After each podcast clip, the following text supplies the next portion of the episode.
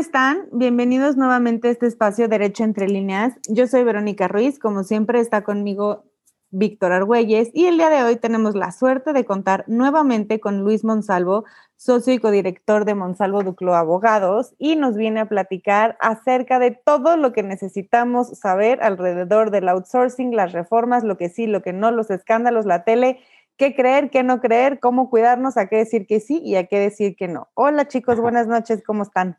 Hola Vero, buenas noches, muchas gracias. Luis, bienvenido. Muchísimas gracias, Vero. Gracias, Víctor, por, el espacio y la invitación. Con gusto para platicar con, su auditorio de todos estos cambios en temas tan relevantes. Perfecto. Oye, Luis, pues a ver, platícanos eh, exactamente, y sobre todo ahorita que decía Vero, eh, con todas estas noticias y desinformación y demás, si nos puedes platicar qué es exactamente lo que teníamos que entender o debemos entender por outsourcing o subcontratación, o sea, según la ley laboral, ¿Y esta reforma viene a desaparecer esta figura o realmente la modifica o cuál es el escenario que, estamos viviendo actualmente? Bien, mira, eh, yo creo que tenemos que empezar con, con, el concepto, propiamente el término, el vocablo. Eh, la palabra subcontratación tiene, por supuesto, muchas materializaciones. Nada más que en México, cuando tú dices subcontratación, la grandísima mayoría de, la gente piensa en subcontratación laboral. Puede haber subcontratación de otros tipos de servicios, este, eh, incluso eh, te diría mercantiles y civiles, pero eh, y ahora con la reforma, como si hay una distinción, adquiere relevancia. Pero la gran mayoría de la gente, desde hace pues, 25, 30 años que se puso en boga la subcontratación laboral, cuando tú utilizas el término subcontratación, o outsourcing, todo mundo lleva en su cabeza la imagen de estas grandes compañías, o algunas no tan grandes, y algunas más agresivas y algunas otras no, pero estas empresas que vamos a decir, tú ya no puedes o no quieres tener al personal en tu estructura y le hablas a esa empresa y le dices, oye, ¿me puedes contratar a mi personal y me lo regresas?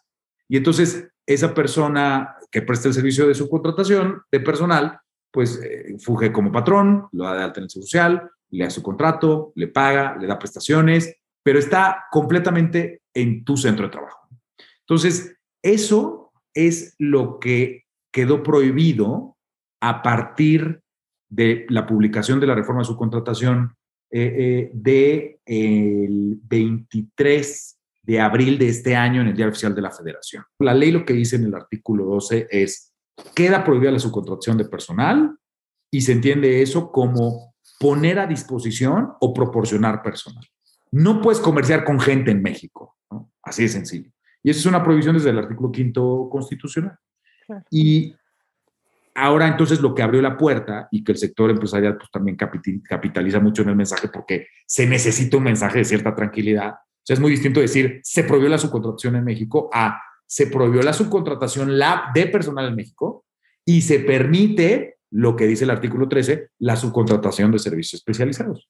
Si tú lees los comunicados oficiales, esto acuérdense que se anunció en Palacio de, en, Palacio este, de Gobierno, pues el sector empresarial obviamente dice, sí, a ver, hay una restricción, pero hay una permisión. La realidad es que sí es un cambio muy importante, pero entiendo que es un tema también de mensaje político eh, eh, y para generar un poco de, de, calma y extender ese ojo de la tormenta lo más que se pueda, pero en esencia lo que se permite es, fíjate qué interesante, los servicios especializados que involucren poner a disposición personal.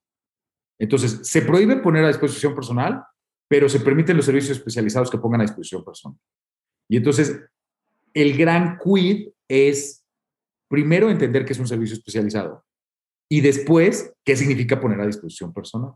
Pero te quiero decir que cuando, eh, cuando salió la reforma, esto que ahorita te estoy diciendo de una manera muy clara, no fue tan fácil de interpretar porque, porque específicamente esto que te digo que se permiten los, los servicios especializados este, que pongan a disposición personal, pues la, no te lo decía ese, ese, el artículo 13, te lo dijo un mes después las reglas, las disposiciones de carácter general respecto a empresas especializadas. Y entonces hubo un momento en el que el enfoque fue se prohíben los servicios especializados.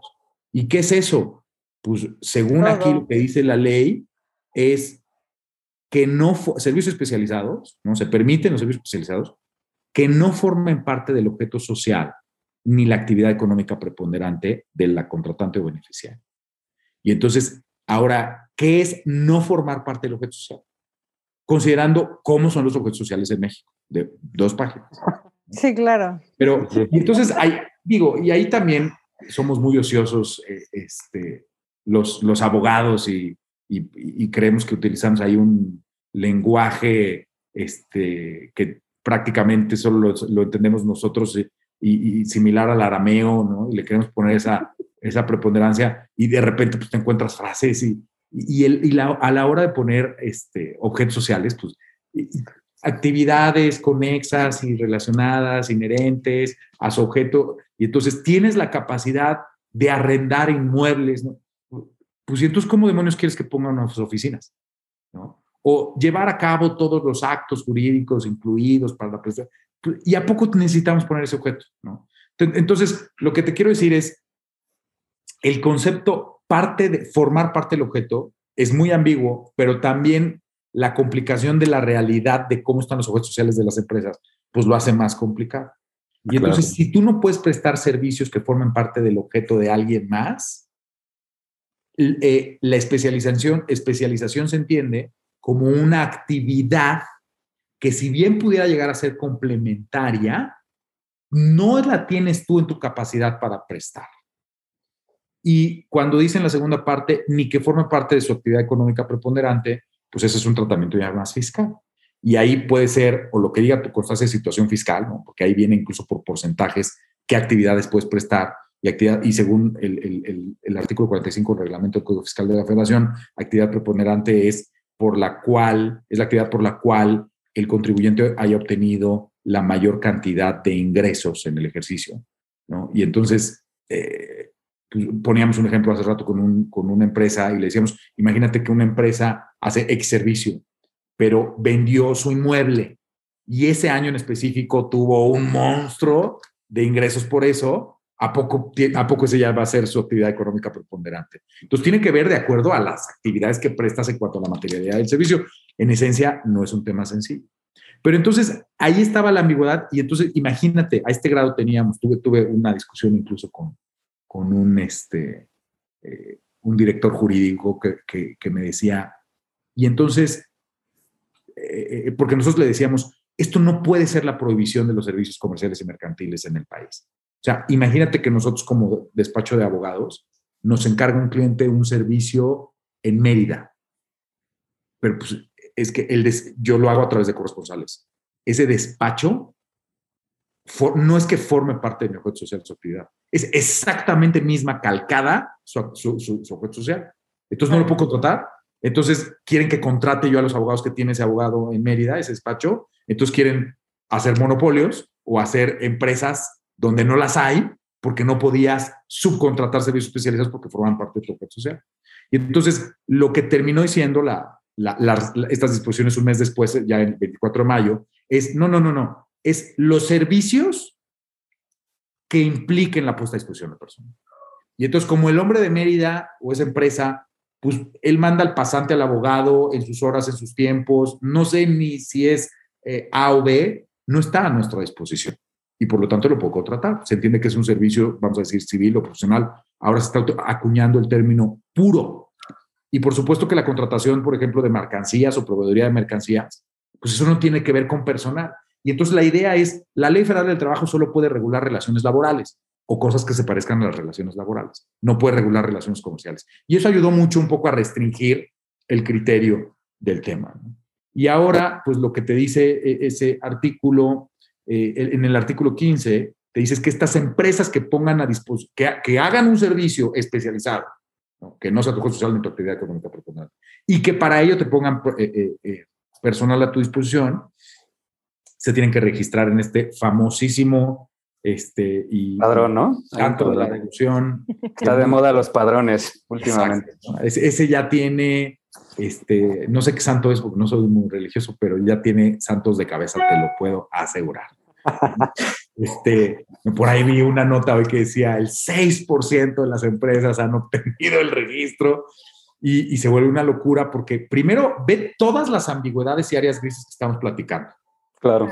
cuando tú hablas con la autoridad y te dice que el criterio es si estás en el centro de trabajo del beneficiario, cliente, estás a disposición. Y entonces, imagínate, contratas, por ejemplo, unos servicios de transporte. Y el transporte, tú estás en Monterrey, es más, estás en Tijuana y viene esto desde Mérida. Y el transporte, ¿no? O sea, el 98% del servicio es transportar la mercancía. Y llegan y te la descargan en Tijuana. ¿Y cuánto se tardan? Dos horas. ¿Está a tu disposición o no está a tu disposición? Pues es que lo presta en tu servicio, lo, presta en tu, en tu centro de trabajo. Claro. Y la autoridad lo que te dice es, pues mira, en caso de duda, regístrate. Pues sí, no me queda la menor duda que en caso de duda me registre, porque es una reforma, por supuesto, fiscalizadora tributaria, donde si no cumples, tienes consecuencias de multas de parte de la Secretaría hasta 50 mil veces la UMA. Eh, eh, nuestro rango eran 5 mil veces la UMA. Ahora se fueron a 50 mil, nada más para el tema de subcontratación, 4.4 millones de pesos. Y por ahí hay un artículo de la ley que te dice, me parece que es el 99, 994, eh, ya me confundí, que te dice que cuando en, un solo, en una sola violación la autoridad interprete que hay afectación a más de un trabajador, podrá individualizar la multa. Entonces, ponle que no te van a poner a 4 millones, pero la más baratita es como de 250 mil pesos por empleado. Entonces, 500 empleados, pon la más chica. Es una locura. Sí, pero, sí, pero velo, velo, en dinero. desde el punto de vista fiscal, si no cumples, no el pago que tú hagas al prestador del servicio especializado, que no, vamos a pensar que no tiene nada que ver con tema de insourcing outsourcing, sino una empresa que te hace servicios de IT y que para ello te pone un implant y están ahí, van y tal, está a tu disposición de la interpretación de la autoridad y lo que te dice es, y si no obtiene el registro por lo que sea, no pasa a poder acreditar el IVA ni deducir el impuesto sobre la renta respecto a los servicios que te está prestando tú estás pagando. Dice, no tiene efectos fiscales. Y desde el punto de vista todavía más grave, y eso obviamente solo le importa, o le importa mucho más, entre más eh, eh, formal sea la empresa. ¿no? pero el, el, sector empresarial organizado del país pues, está diciendo esto es, esto, esto es por donde se están rompiendo las cadenas. Y entonces si tienes, porque la, violación es, si, si te registras o estás diciendo que eres una empresa especializada cuando realmente no eres eso y eres una empresa de subcontratación de personal. O cuando eres una empresa especializada y no tienes el registro. Entonces tienes como una violación de fondo y una violación de forma. Y entonces entre sí eres una empresa especializada o no, y hay duda, y cuánto tiempo estás a disposición, y, qué porcentaje del servicio realmente es, pues las empresas de mayor tamaño están diciendo, me estoy poniendo en un riesgo importantísimo que además de las multas laborales, los problemas fiscales, pudiera representar un delito equiparado de defraudación fiscal. Y eso va contra los representantes. Y los representantes son los órganos de representación de las empresas, no somos los abogados. Y entonces ahí está el director general, el presidente del Consejo de Administración, los miembros del Consejo de Administración. Y si por tu consejo, no, no te registres, tú no eres, yo quiero decir qué tal, termina una persona de esas con una denuncia penal, uno, perdiste al cliente, dos, metiste a una empresa en un problema sumamente importante. Ahorita, para que te des una idea, toda la Cámara de la Construcción y la industria de la construcción y la industria del oil and gas, ¿no? y muchos en específico, están en un problema gigantesco porque en esencia, eh, en esas industrias hay, vamos a decir, gestores de proyectos. ¿no? Hay, una figura muy clara inherente a, la industria, a los grandes proyectos energéticos que se llama EPCistas. ¿no? Son personas que son los titulares de contratos EPC, de Engineering, Procurement and Construction. Y eso lo que significa es que tú, en México, bueno, en español se, se traduce como contratos llave en mano. Y a ti te contratan para que tú desarrolles un proyectón desde el punto de vista gerencial o de gestión y te contrata Pemex, te contrata CFE o te contrata eh, eh, una empresa que sea la permisionaria o la que haya tenido la adjudicación de la licitación y contrata una empresa que hace eso. Y son empresas de absoluta relevancia que así como construyen una planta eólica en México, construyen una planta hidroeléctrica en Malasia y tal, porque a eso se dedican empresas de ingeniería, por ejemplo. Bueno, pues esas fíjate el contrato, incluye la palabra construcción. Y entonces eso significa que no podrían contratar a una constructora que a su vez tuviera personas que hiciera todo lo inherente a esa fase porque forma parte de sujeto o no forma parte de sujeto. Y entonces lo que se conoce como el segundo nivel de subcontratación es, está en una seria disyuntiva. Y lo que se está tratando de hacer es, pues mejor enflaquemos nuestro objeto para decir que nosotros nada más somos gerentes de proyecto. Y no podemos construir. Y entonces sí podemos contratar una constructora. Pero te aseguro que habrá alguna persona de alguna de las autoridades que diga, no, pero para poder contratar eso tendría que estar en tu objeto. Y entonces tenemos un problema muy importante. Y, y ya estamos viendo las consecuencias cuando la gente, sobre todo en términos de mercado, está tomando este, decisiones orientadas, al, orientadas por el riesgo. Y te dice, puedo tener un problemón fiscal. ¿Sabes qué? Si quieres que te contrate a ti o te subcontrate a ti como empresa de servicios especializados, por supuesto, haz el registro, lo que sea, pero hasta ahí. Tú ya no vas a poder subcontratar al que te va a hacer el estudio de mecánica de suelos, al que te va a hacer el dragado, el movimiento de tierras, el acarreo, las instalaciones eléctricas, lo que me digas. Y es un problema muy importante que está afectando empresas que cumplen, empresas que tienen una finalidad y por supuesto familias. Hoy hablaba con una, con una pizzería sumamente conocida, una cadena, y me decía, oye, es clarísimo que los las empresas de vigilancia son este, e, empresas especializadas, ¿no? O sea, yo me dedico a hacer comida y venderla y eso se dedican a vigilancia y tienen permiso de portación de arma. Sí, 101% te garantizo que es una empresa especializada. Y me dice, ¿qué implica? ¿Y qué obligaciones tengo? ¿No? Bueno, pues además todas estas consecuencias, este, en, la reforma a la ley del impuesto sobre la renta de ley del IVA, te ponen la carga de cada que tú le pagues la factura al prestador de servicio a que obtengas y él te entregue el pago del salario de todos los trabajadores, el pago de los impuestos respecto a ese salario, dice incluso hasta el pago ante el banco, eh, la, la, la, constancia o la comprobación de que están pagando sus contribuciones ante el IMSS y las del Infonavit. Y me dice, pero es cada que te pagan la factura. Y entonces dice, no, hombre, administrativamente qué flojera. No, yo creo que mejor voy a absorber a los vigilantes. Digo, nada más considera que eso es una afectación a una fuente de trabajo real, auténtica, que cumple, que por el abuso de normatividad está con la posibilidad de que el abogado que soy yo en este momento te diga, no, si sabes que está muy mal, córtala. Y el problema es que sí existe, por supuesto, eso. No, de que tú corras el riesgo, de que yo corra el riesgo, pues, mejor no. En este caso es una decisión administrativa, pero literalmente nuestro, nuestro consejo fue no caigamos en ese pánico, revísalo bien y encontraremos un, un, aplicativo y encontraremos la manera en sintetizar esto. Y ahí, para, yo porque no les sé esas cosas, pero tal vez ustedes sí, hay una gran oportunidad de negocio de empresas que digan, yo te puedo poner un app yo te puedo poner un sistema, yo te puedo poner un software que va a recibir la información de una manera muy sistematizada porque es cada que tienes un pago de una factura por el servicio. Tenemos un, cliente que es una armadora automotriz de más de 1.900 proveedores. ¿Sabes lo que implica revisar quién es especializado o no versus objeto? Es, una, es una locura. Y está ocurriendo ahora, están trasladando la fiscalización hacia la iniciativa privada y la iniciativa por temor, pues está cediendo. Claro. Te dicen, ¿te puedo meter al bote? No, pues ya. Cambia, cambia. claro. sí. ¿Cuánto, o sea, tiempos, Luis, en cuánto tiempo tiene que estar todo el mundo regularizado? Y si yo fuera hoy una pyme y te digo, rápido, dame cinco tips que no me puedo perder, ¿qué tengo que hacer para poder seguir funcionando? A ver, la, reforma entró en vigor el 24 de abril para efectos laborales. Eso quiere decir que si el, el 24 de abril te caía la secretaría y tenías outsourcing, te puede decir, ¿qué pasó? Aquí está tu multa. Ok. Pero el driver, insisto, es una, eh, es una reforma fiscalizadora. Y los efectos fiscales estos que platicamos de no acreditar y no deducir entran en vigor el 1 de agosto.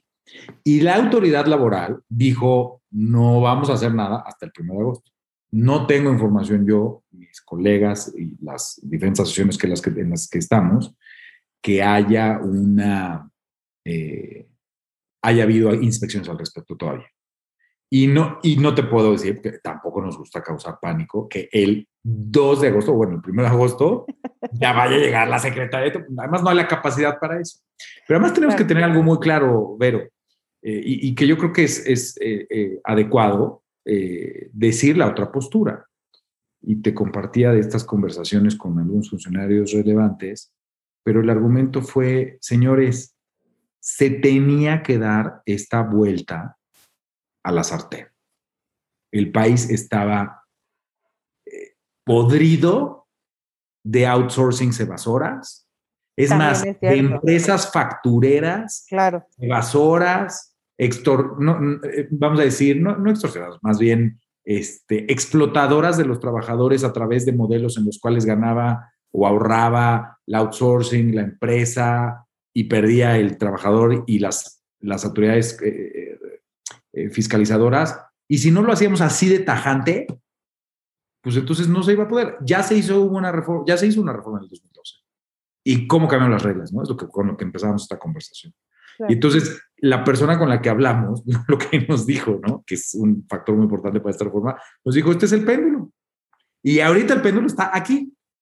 Teníamos que dar la vuelta de timón para poder denunciar a estas empresas que además ya, ya, las tenemos rastreadas y ya están las denuncias. Bueno, este, pues, ahí, y lo digo por ser público, ¿no? Pero ahí está el tema de, y el señor Beiruti ya tiene no sé cuántas denuncias y tal, y el señor Beiruti pues, no dice ni pío, y entonces eh, toda esa circunstancia mediática tiene algo de realidad.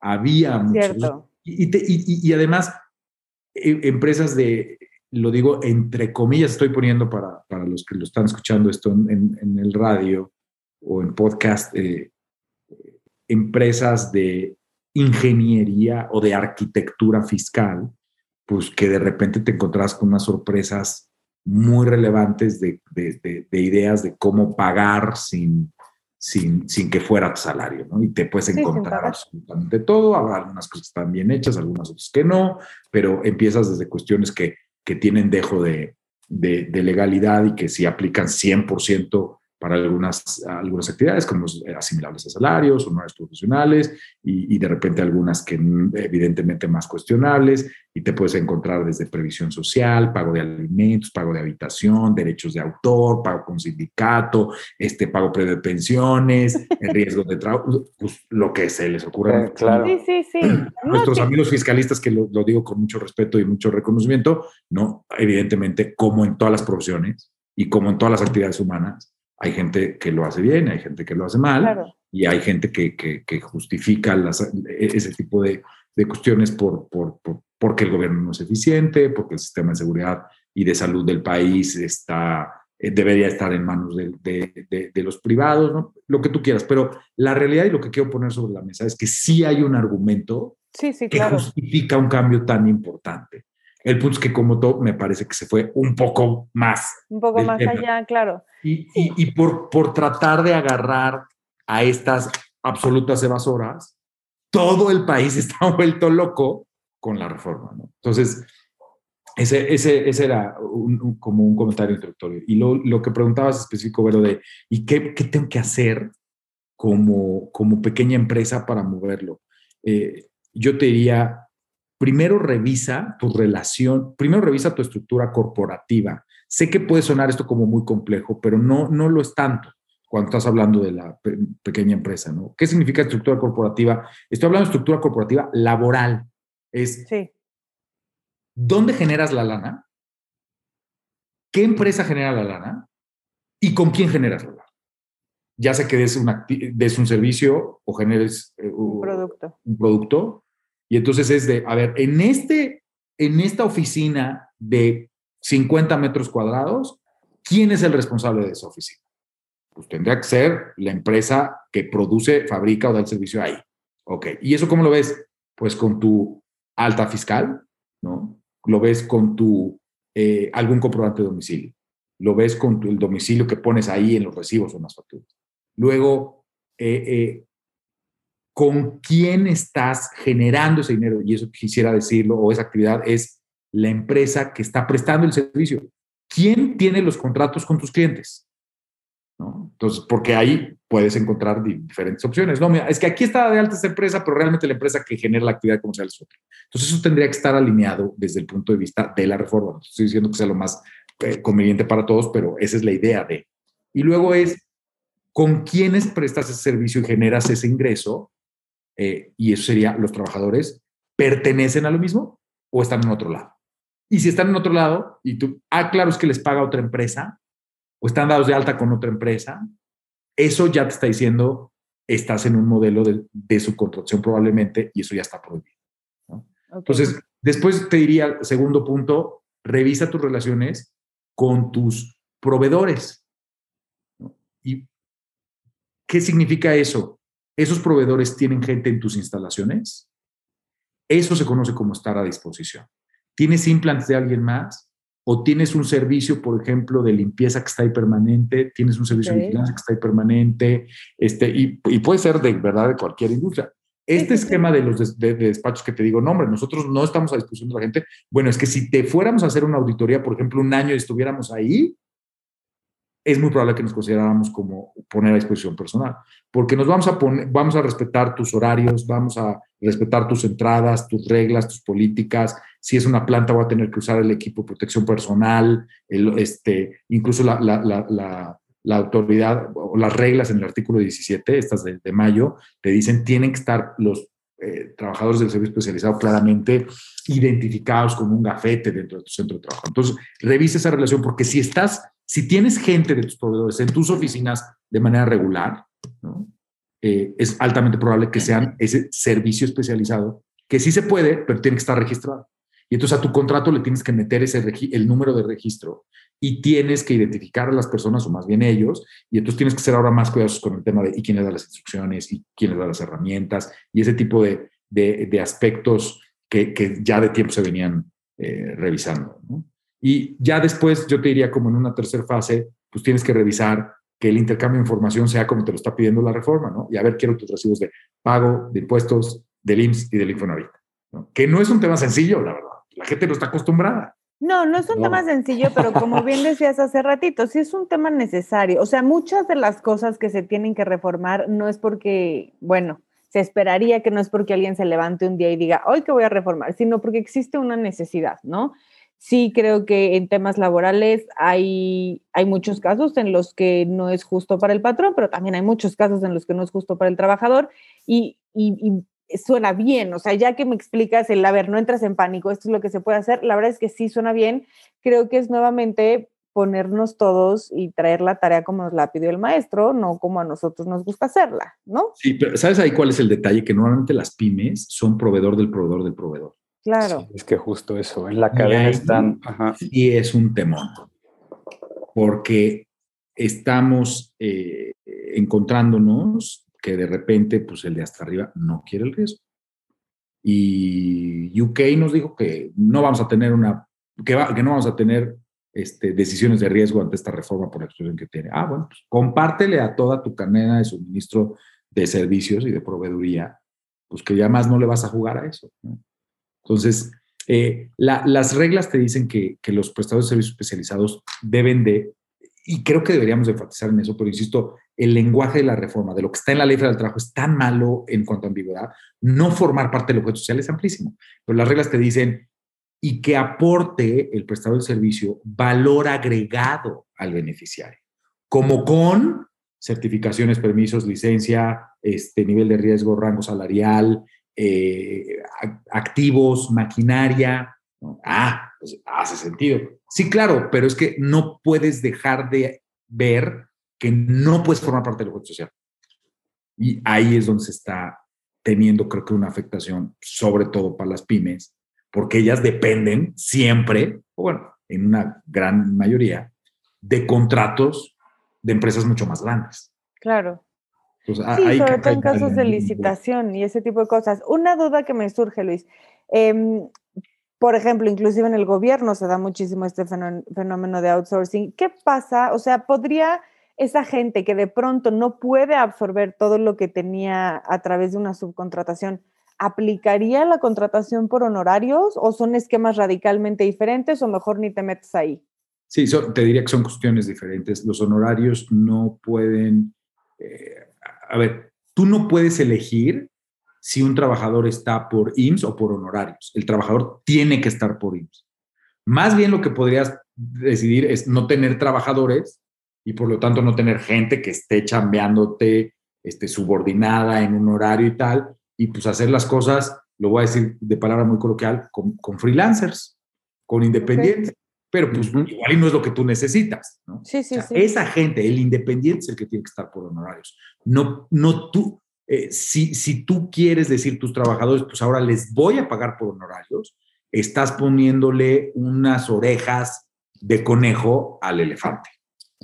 Entonces, esa, esa parte no debería, no podría ser una salida tal cual. No te estoy diciendo que no haya gente que no lo va a hacer, pues hay gente que va a decir, pues es que está muy complicado, no puedo tener ya estos costos directos, pues prefiero tal vez bajar la intensidad o la calidad del servicio y mejor tener gente independiente, ¿no? O sea, existe la posibilidad de que eso pueda ocurrir, pero me parece que no sería la salida. Pues bueno, creo que ya, ya, nos dejó tarea a todos. Eh, hay que revisar bien, ponerse las pilas y pues hacer las cosas bien y acudir a los expertos, por favor. Ante la duda, llámale a Monsalvo.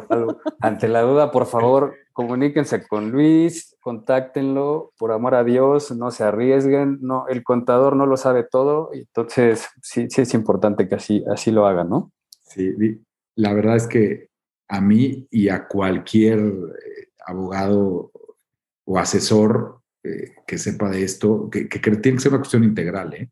Fíjate que por primera vez este, los temas laborales de seguridad social y fiscales, en los cuales hay realmente muy pocos expertos que puedan ver las cosas juntas. Yo te diría que nadie, no hay una sola persona que sea absoluto experto en las tres, pero eso ha generado que, que haya una necesidad o, de, o, de estar con una eh, asesoría full service o de que haya varios expertos de diferentes organizaciones metidos. Y eso estamos compartiendo la mesa de esta asesoría para llevar a buen puerto a las empresas con despachos muy importantes en materia este, fiscal, por ejemplo, que no, nosotros no lo vemos. Y, hay, te, diría que hay hasta compañerismo por parte de las asesorías, porque sabemos que lo que está en riesgo es la fuente de trabajo. Sí, sí, en su totalidad. Y hay, ya hay muchísimo trabajo al, al respecto eh, bromeamos de repente, ¿no? Eh, eh, pues, hayas votado o no hayas votado por Morena, este, de una u otra manera, lo que sea, y que, y que en el fondo es, es, es, es, una, es un aspecto positivo, es, es que hay actividad de trabajo. El problema es cuando esa actividad de trabajo pues, está con riesgos tan importantes para las empresas y que muchas sí están perdiendo contratos y sí están siendo excluidas de la actividad económica y eso, insisto, tiene implicaciones hacia, hacia la gente. Entendemos el por qué se, el por qué se hizo, pero ahorita estamos en, realmente en la cúspide de la intensidad del estrés, porque se viene el primero de agosto a la vuelta de la esquina y todo el mundo necesita estar cumpliendo con estas, estas cuestiones. Y nada más como último colofón, el primero de agosto este, entran los efectos fiscales, pero si es una empresa que se va a registrar en el REPSE, tienes hasta el 21 de agosto para obtener el registro del REPSE. Y para que te den las fechas bien claras por unas cuestiones hay técnicas que ya sobran decir aquí, de 20 días de espera, más 3 de requerimiento y tal, si tú sacas la cuenta, es hasta el 15 de julio que tú tienes para meter tu información al REPSE para que en tiempos te dé el 21 de agosto. Ah, eso creo que es información importante para, o sea, ya. no, gracias, gracias por el dato, porque sí, así de, para que no, no crean que todavía tienen tiempo, no, pues ya, estamos a, a 0,2 de eso. Chavos, contacten a Monsalvo Duclo. ¿Dónde te pueden encontrar, Luis? Esta sí es una asesoría integral, IMSS, este, todo lo seguridad social, eh, ley federal del trabajo, buenísimos laboralistas, tipazos, súper profesionales, pero ¿dónde te puede encontrar alguien que esté entrando en pánico después de escucharnos todo lo que acabamos de decir. Es Luis-Monsalvo-, eh, eso es en Twitter. Buenísimo, pues ahí lo encuentran porque, porque lo necesitan. Así que escríbanle, búsquenlos, contrátenlos y pónganse en orden. Muchísimas gracias a todos los No, no, dejémoslo como un tema nada más informativo, de aportación de información para la comunidad. Ok, me parece buenísimo entonces. Pues muchísimas gracias a todos y esperamos contar con ustedes a la próxima.